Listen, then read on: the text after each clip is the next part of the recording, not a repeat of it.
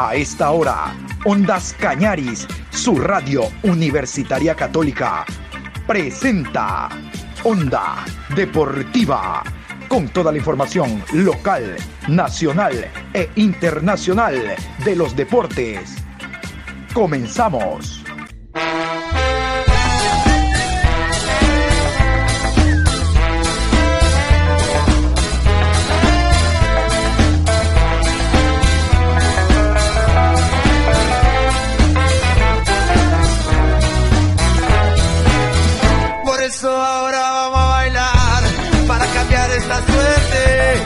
Sabemos gambetear para ausentar la muerte. Vamos a bailar para cambiar esta suerte. Si sabemos gambetear para ausentar la muerte. Hola, ¿qué tal? Buenas tardes. Aquí estamos iniciando la programación Onda Deportiva. Hoy viernes 13 de enero, programa 1121 a lo largo del día. Habíamos indicado en la mañana que para hoy en la tarde íbamos a dedicarle el programa al conjunto de El Orense. Hemos invitado al periodista Pacho Tinoco para con él hablar las altas, las bajas, hablar de cómo está el escenario deportivo que tiene luz eh, artificial, hablar también de algunos tópicos del fútbol ecuatoriano. Iniciamos.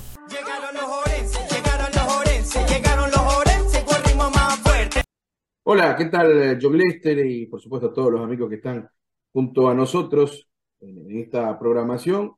Bueno, un saludo también cordial y un excelente 2023 que venga cargado de éxitos y sobre todo bendiciones desde el Altísimo.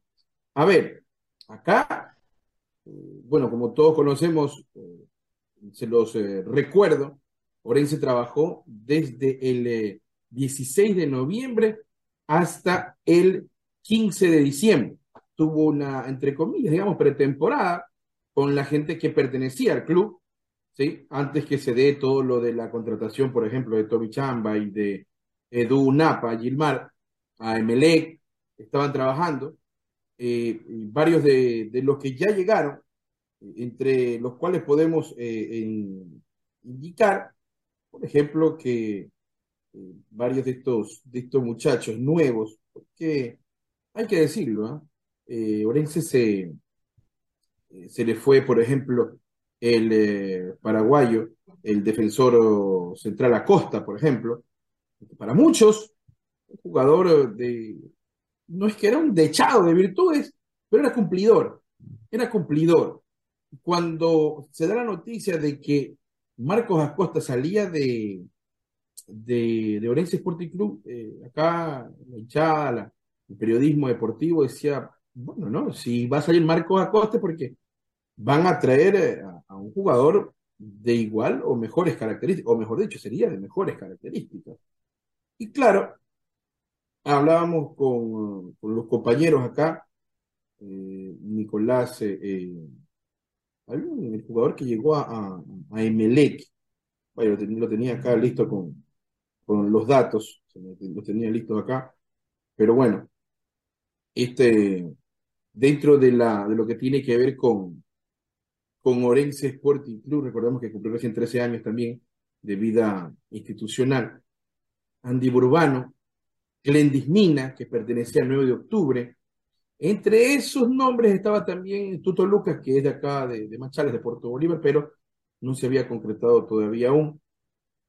Y claro, todo esto hacía presagiar que eh, acá iban a llegar más jugadores provenientes del 9 de octubre que el Pechón León ya los conoce, porque estuvo con él, o como diríamos algunos, de los que no se les dieron la vuelta, ¿no? De los que no les cerrocharon el piso para hacer eh, o para hablar con, con propiedad de alguna manera. Yo creo que eh, dentro de todo lo que viene haciendo Orense, de paso están haciendo una remodelación en el complejo deportivo, están construyendo tres canchas eh, reglamentarias de césped adicional tras de lo que es la concentración, ampliando lo que es la, el complejo deportivo que Palacios Palacios.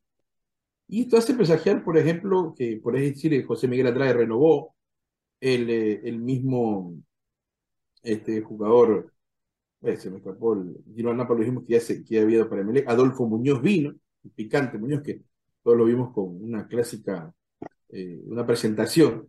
Y que por cierto hay, un, de paso, una, eh, no, sé, si es por, pero hay, hay, como un tipo de reportaje de una conocida página web de la capital que hablaba sobre el proceso de comunicación de los equipos. Y dentro de ese proceso de comunicación de los equipos, los que destacaban era Barcelona y Orense. Los dos equipos de lo que es el campeonato nacional, el torneo nacional, lo que es Liga Pro, en lo que tiene que ver con comunicación, los destacados son Barcelona y Orense, en lo que cuenta con comunicación, con ruedas de prensa, con entregar eh, la información a los medios, en fin. Y esto ha sido posible gracias al trabajo, como tú sabes, este John Lester, de Leonardo Salas, que es el que coordina todo esto junto a Justin Cabrera, que es el, director de comunicación, el jefe de prensa Leonardo Salas, y ha permitido que nosotros también podamos eh, nutrirnos de, lo que tiene que ver con, con lo que pasa dentro de Orense Sporting Club, porque hay, a momentos ha habido mucho hermetismo por parte de la directiva, pero igual trascendió que el próximo 10 de febrero, ¿sí? será pues la noche, la noche verde, la noche orense, junto a Barcelona, frente a Barcelona sería en este caso, ya en el estadio 9 de mayo de la ciudad de Marcela, pues como todos saben, ya contamos con luz artificial. por ahí usted sabe que la parte política, ahora como estamos en tiempos de campaña, pues estamos ofreciendo inclusive hasta el marcador electrónico. Pero bueno, esperemos que se cumpla todas estas situaciones en lo que tiene que ver con el primer escenario deportivo de la provincia de Oro. Sí, señor. Barcelona, hay clubes que se van a repartir. Por ejemplo, Barcelona, me acabo de enterar y gracias a la información, jugará contra eh, el Orense la Noche Verde. Eh, te cuento que Musurruna anuncia también la presentación con Barcelona en ah, el estadio de Chaleche. Eh, escuché la Noche Naranja allá en Loja, será entre Libertad y Emelé. la Noche Blanca, Liga de Quito ante Nacional. La Noche Roja Nacional ante Deportivo Cali y así empiezan a tomar forma algunas noches de presentación. ¿Cuán importante fue, mi querido Pacho, la ratificación del el Pechón León? Digo, en función de que se plasme una idea futbolística a años seguidos, a pesar de que él llegó a mitad de torneo. Eh, ¿Cuán importante fue para esto eh, con los jugadores y la prensa misma respecto a que conocen el plan de trabajo del técnico ecuatoriano? Oiga, le, comento algo, un abrazo. Ah, de paso le, me faltaba Rodrigo Rivas, el delantero colombiano que es la parte católica. Y, a ver, hay hay un cambio, y le digo así, sinceramente, hay un cambio desde que estuvo el español Andrés García y cuando llega Pechón eh, Con Andrés García era, aparte, eh, el hermetismo era, era absoluto, era muy poco las ruedas de prensa, era muy poco poder conversar con el técnico y cuando conversabas con el técnico, o sea, la verdad que te, provocaba mejor no preguntar, porque era muy complicado. Y cuando se va Andrés García, llega eh, este, Juan Carlos León, el ambiente cambia. Y uno lo percibe con los mismos jugadores, con la gente que trabaja dentro del complejo, porque a veces no te podías tomarte un café, lo que sabían comentar la, gente de ahí. Entonces, cambia totalmente. Y, y deseamos todos acá mire que haciendo un balance, eh, los números del Pechón León no son malos. Desde que llega Pechón León a Orense no son malos. Capaz, o tal vez si Pechón León llegaba, qué sé yo, un mes antes, o dos meses antes, y a lo mejor, a lo mejor digo yo, no sabe a ciencia cierta que podía haber pasado, y a lo mejor hubiera estado en Copa Sudamericana, a lo mejor. Pero cambia totalmente. Y esto hace de una, de una vez que el equipo de Orense, ya con un técnico ecuatoriano que regresa a mirar las formativas, y eso es lo importante. Hace rato que en Orense no me regresaban a ver las formativas. Andrés García decía, yo hice debutar a, nueve canteranos, a ocho canteranos. Pero el detalle no es que lo hagas debutar, el detalle es que se mantengan y que tengan esa proyección que con Pechón León comenzaron a darle movimiento. Y ahí está el resultado. Y el Marnapa y Tommy Chamba en Emelec. Ojo, que todos pensábamos que iba Rolando Silva. Y acá, cuando vimos las imágenes de Rolando Silva en Guayaquil, creíamos que Rolando Silva estaba listo para, para Emelec. Y cuando aparece Yelmar Napa y Tommy Cham. Entonces, positivo desde todo punto de vista, la llegada de, primero la llegada de, de Pechón León. Y segundo, positivo que se mantenga.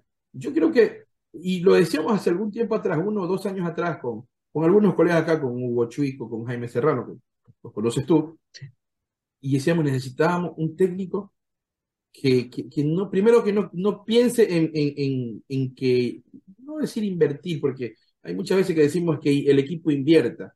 Cuando son equipos de provincias con eh, presupuestos que no son altos, lo que se tiene que priorizar es una inversión. Pero a veces también tienes que gastar un poquito, también tienes que soltar un poquito.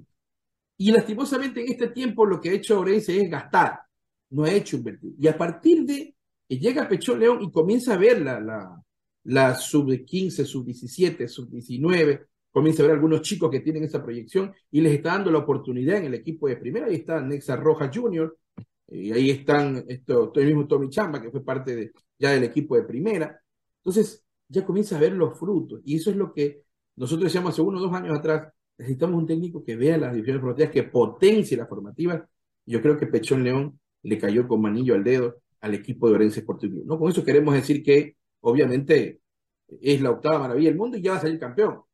Pero que potencie eso y que le permita a Orense ser un equipo que no podemos compararlo con Independiente del Valle, pero que por lo menos tenga esa esencia de que con sus jugadores, cuando venda sus jugadores, sea un, equipo que se pueda mantener solo, que no dependa solamente de los dineros de Liga Pro, sino que con la venta de jugadores pueda mantenerse y pueda seguir ampliando su radio de, ejecución. ¿no? Acá, aunque hay un proyecto acá también, ¿ah? con equipo de segunda, están los que conocimos, eh, Orense Sporting Club, porque obviamente tiene muchos jugadores, y obviamente está pensando, o están tratando de conjugar un equipo para participar en segunda categoría con los jugadores que se mantienen acá, los chicos sub-19, que los mantengan en competencia, que obviamente en segunda categoría la competencia es fuerte. Entonces, a estos chicos que no tienen la oportunidad de estar en el equipo de que se mantengan en esa competencia, claro, no con la aspiración como lo tiene, por ejemplo, Independiente del Valle con Independiente Junior, pero que, sin lugar a dudas, es, es un torneo que les permite a ellos estar en plenitud de, condiciones, este, John ¿Y cuál sería el nombre de ese equipo? Están buscando eh, lo, que, lo que pudimos conversar, todavía no está definido un, nombre como tal, pero la idea es que, o sea, la idea es que se están conversando con la gente de AFO, con la gente de la Asociación de Fútbol del Oro, para ver la viabilidad de poder, eh, poder inscribir o poder cómo conformar un equipo, porque obviamente todo eso tiene algunos costos. ¿no? Tiene algunos costos, lógicamente, en la asociación de fútbol, pero están buscando la forma de que sean, eh, sean lo, menos posible, para que tengan esta oportunidad los chicos. Ahora en un momento vamos a conversar, tenemos la oportunidad nuevamente, mi querido Lester, y tendremos muchos más detalles de toda esta situación que se está dando acá en la ciudad de Machala. Claro, si hay una ciudad que se caracterizó o provincia por nombres llamativos en el fútbol, eh, Machala y la provincia, ¿no? Carmen Mora de Calada, Bonita Banana, oh, Fuerza Carmen Mora es un colegio. Carmen Mora es un colegio. es un colegio. Es un colegio. Y todavía existe, obviamente. Todavía existe Carmen Mora en es un colegio. En la ciudad de Pasaje. Es a, 15 minutos de, Machala. Pero, e inclusive el mismo Bonita Banana que ya había desaparecido en su momento, que fue inclusive por parte del señor Álvaro Novoa, por pues, sus empresas y todos los que tenía por allá, fueron los que iniciaron con este Bonita Banana. Pero de alguna forma lo están retomando ya dirigentes ya de esta época, ¿no? Obviamente con otra visión más empresarial, con otra visión más, inclusive hasta política. Claro. Al final, de alguna manera, como dicen algunos, no podemos meternos en ese campo, pero de alguna forma ayuda. Claro. En, la parte económica. No te olvides que Bonita Banana eliminó al Deportivo Cuenca en Copa Ecuador el año anterior. Así que a libertad, algo, allá, ¿sí o no? La libertad y Cuenca. Exactamente. Oiga, este, eh, bien decías tú, eh, Pacho, eh, no es que va a ser el mejor técnico del mundo, va a ganar Pechón León el día de mañana el campeonato, pero es un hombre que trabaja, eso nos consta. Y con el trabajo, con la cotidianidad, generalmente llega el éxito. Te cuento que a Pechón lo conocemos de la época de lateral derecho del Barcelona, allá finalizando la década del 80, y es un hombre que trabajaba y trabajaba, y mira, tú tuvo éxito con Independiente del Valle primero, donde realmente se forjó como director técnico. Ahora, no sé qué opinión tengas tú, cada cabeza es un mundo, pero yo, yo, John Lester, yo, de Wilmer, de Gilmar Napa, yo no me voy de Orense. Oye, adelante tiene un monstruo que se llama Pedro Ortiz que no le duele ni el pelo. Pero si en Orense el año pasado tapó dos partidos, y esto porque Silva completó creo que cinco amarillas o fue expulsado. En el Melé, es verdad, MLE tiene Libertad, eh, Copa Sudamericana primera fase, tiene Liga Pro y Copa Ecuador, pero hay menos opciones de tapar en un equipo donde adelante hay un monstruo, a diferencia de a lo mejor continuar. No digo que no sea un monstruo Silva, ojo, por algo MLE lo vio, pero ¿no crees que va a tener pocas opciones de tapar un hombre que tiene un techo incalculable que es llamado para la selección sub-20? Ah, lo que pasa es que podemos interpretar de alguna forma, esta, este, no sé si decirlo como fenómeno, pero a ver, a, título personal, sí, a título personal, yo no hubiera permitido que se vaya eh, Gilmar Napa de Orense por una sencilla razón, simple y sencilla. ¿Cuál es? Gilmar Napa es el arquero titular de la sub-20 para este sudamericano. Ya. Hay grandes posibilidades en el equipo ecuatoriano. Eh, si revisas la, la, con quién le toca en el sudamericano, no está ni Brasil, no está Argentina en el mismo grupo de Ecuador. Entonces es muy probable que pase a la, a la, siguiente ronda donde obviamente tendrá que pelear por los cupos al Mundial. Y es muy probable, con la cantidad de jugadores que tiene eh, el equipo ecuatoriano, que pueda llegar a, la, a, ese torneo mundial. Ahora, eh, tú sabes que en los sudamericanos hay muchos scouting. Y el Mandapa ya lo observaron el año pasado en la Copa Libertadores Sub-20. Recordemos eso, que tiene una gran actuación. Entonces, a partir de eso, yo, como dirigente, yo no lo hubiera soltado este. ¿Por qué? porque a lo mejor me hubiera significado una salida de, este joven golero al exterior. Podría, o sea, tiene las dos formas. Puede que sí, puede que no, pero con una actuación de una buena actuación de Gilmar Napa en el Sudamericano Sub-20, obviamente sus valores se iban a incrementar. Ahora, MLE fue inteligente de alguna manera. ¿Por qué digo esto? Recordemos que Pedro Ortiz tampoco es que tiene 25 años, ¿no? Ya Ortiz ya tiene una curva como quien dice, una curva descendente. Y ojo que Ortiz tiene algunas fallas que para la edad que tiene no debería tener. En salida, en precisión de, de, pelotazos, ¿sí? Lo que con 19 años Gilmar Napa lo estaba mejorando con Panchito Reynoso, el preparador de goleros de acá, de Orense Sporting Club. Entonces, por ahí, 19 años, de aquí a 5 años, ya de 4 a 5 años Pedrito Ortiz ya no va a estar, pues. o muy difícilmente va a estar. Entonces ya ahí tendrá la oportunidad, con 24, 25 años y el Mardapa, a lo mejor de ser el titular del equipo de Melec. O sea, inteligente lo de Melec, sí. Inteligente lo de Melec, sí. Porque está pensando, ah, viendo a futuro, lo, del el señor presidente Pilegui, viendo a un futuro. Con Tommy Chamba, que tiene 19 años también, que también fue parte de la sub-20. La verdad que no tengo la nómina todavía, no me ha llegado. La nómina final de sub-20, no sé si Tommy Chamba está ahí, me parece que sí. Pero estos jugadores, ya en un sudamericano, en un mundial, se potencian, se valorizan. Entonces, esto, tenía que haber esperado un poco la dirigencia. Debió haber esperado. Un poquito nada más, seis mesecitos nada más, por último. Pero, obviamente, también no sé cómo es el arreglo, porque obviamente en nuestro país y en nuestro medio nunca se dicen los valores. En Europa sí, como lo que pasó con Cristiano Ronaldo, que el hombre gana casi un sueldo básico por, por segundo, estando en Qatar, por segundo. Eh, acá no, entonces acá es muy hermético lo que son los valores, pero tiene que ser considerable para que lo hayan soltado ahí el Napa, que era un gran prospecto o, un futuro prometedor para Orense y Alto Michamba, tiene que ser una cantidad considerable.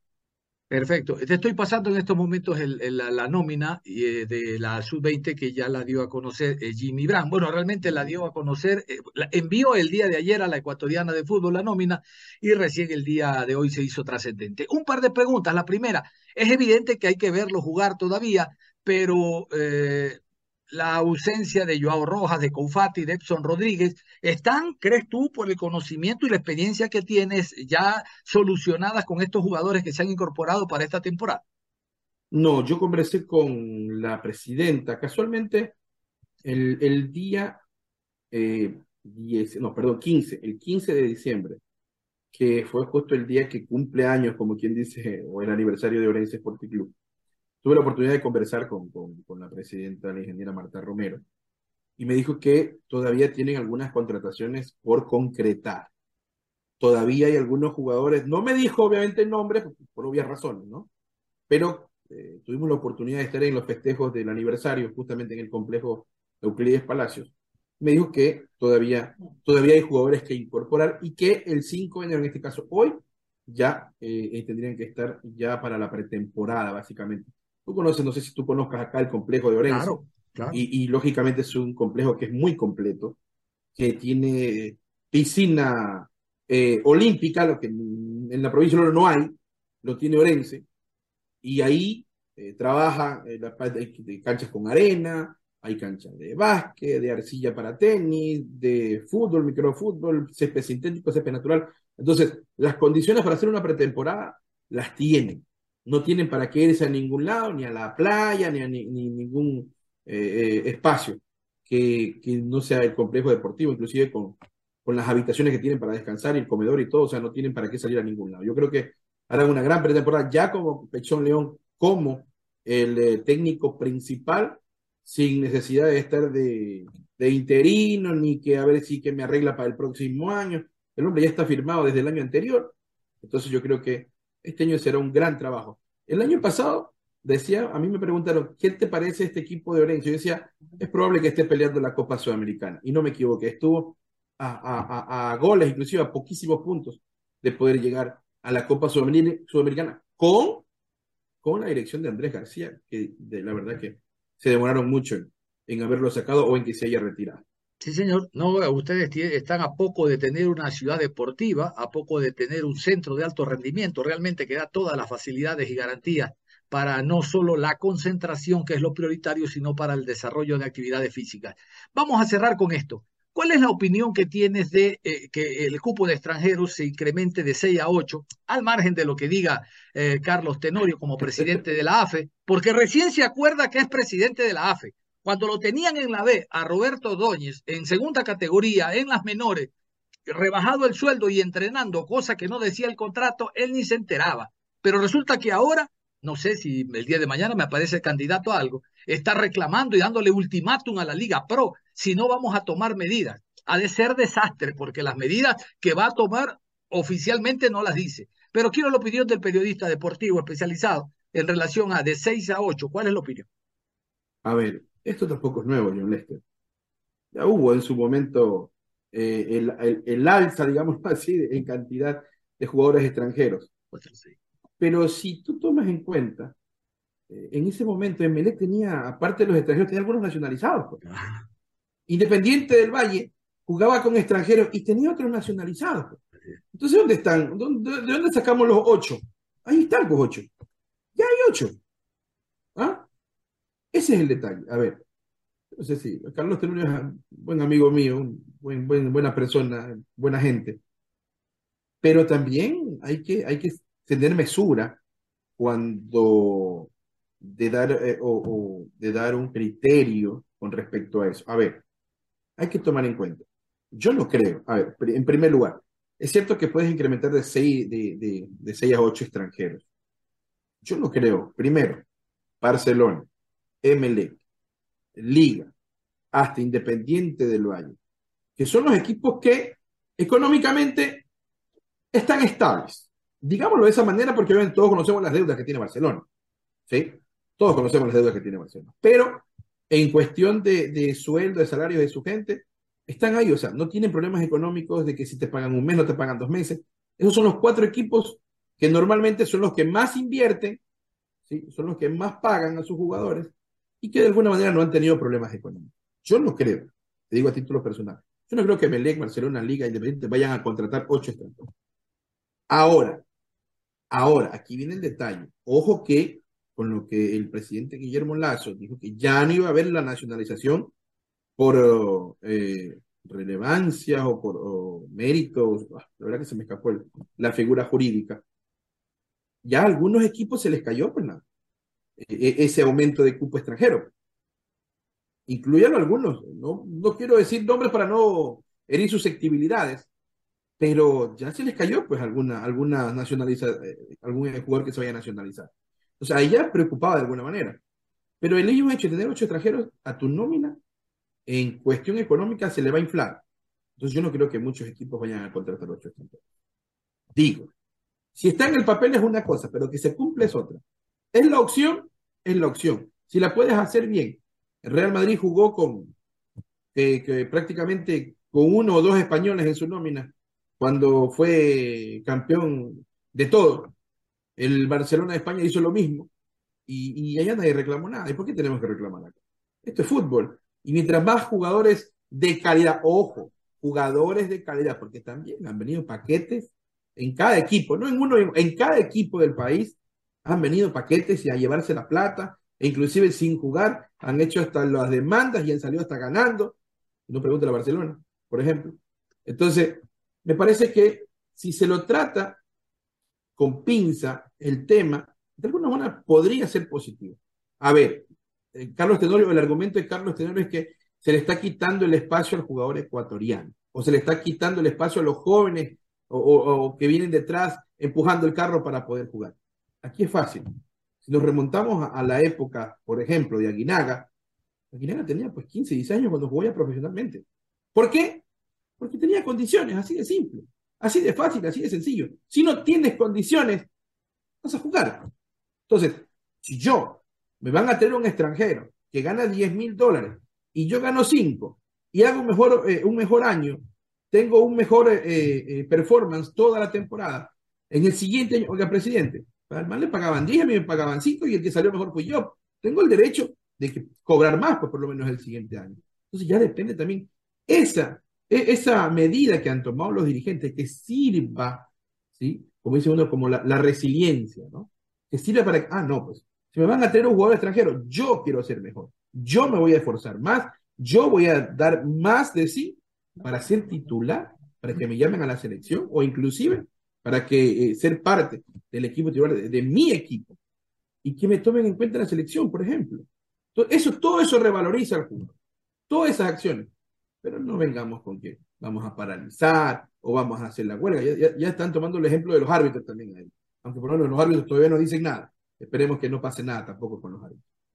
Pacho, déjame felicitarte, realmente eh, tienes un concepto muy claro y, diste la palabra clave. Es una opción, no una obligación. Es que no es obligación contratar hasta ocho. No, eh, eh, se puede contratar hasta ocho, no es obligación ocho. Yo creo que ahí estamos equivocados. Lo otro, va a aumentar esto la competencia, la competitividad va a aumentar. Porque si viene un jugador bueno, yo quiero ser mejor. Y si viene uno de medio pelo, que son los que abaratan el mercado, bueno, pues estoy demostrando yo como ecuatoriano que soy mejor y él estará en la banca. No necesariamente por ser extranjero debe ser titular. ¿Te has acordado de Alex Aguinaga? Sabes que yo en los ejemplos, en, en los debates, en las conversaciones, hablo de Juan Madruñero. 15 años, iba a cumplir 16 y apareció en el Barcelona. No solo que había jugadores extranjeros, Pacho, hablamos del Barcelona, el ídolo, el Barcelona. Apareció Madruñero y nadie le quitó el puesto. Y lo otro, Nacional que por, por, por eh, reglamento, por estatuto, no puede tener jugadores extranjeros, tiene un récord en el fútbol ecuatoriano, Vitri, eh, para que no entiendan, tres veces campeón y otra vez, tres veces campeón del fútbol ecuatoriano. Esto no es por obligación. Cuando tú eres bueno, Pacho, olvídate, ¿quién te va a sentar? ¿Quién puede sentar a Moisés Caicedo, por ejemplo, para poner mañana a Federico Yusin Black? No, pues Moisés Caicedo, ecuatoriano jovencito, demuestra que tiene calidad con K. ¿No te parece? Es que es así, este, mi querido honesto. Es real, o sea, hay que interpretar también el reglamento, no es de tomarlo ah, eh, literal, ¿no? Como se diría, como, dicen los muchachos de ahora, ¿no? Ya, ya con literal, ¿no? Como dicen los millennials, pero eh, yo digo, o sea, interpretando esto, mira lo que pasó acá. Como tú lo acababas de indicar hace un momento, se fue con Fati. No pasó nada con Fati. Poquito lo que pudo aportar con Fati, por ejemplo.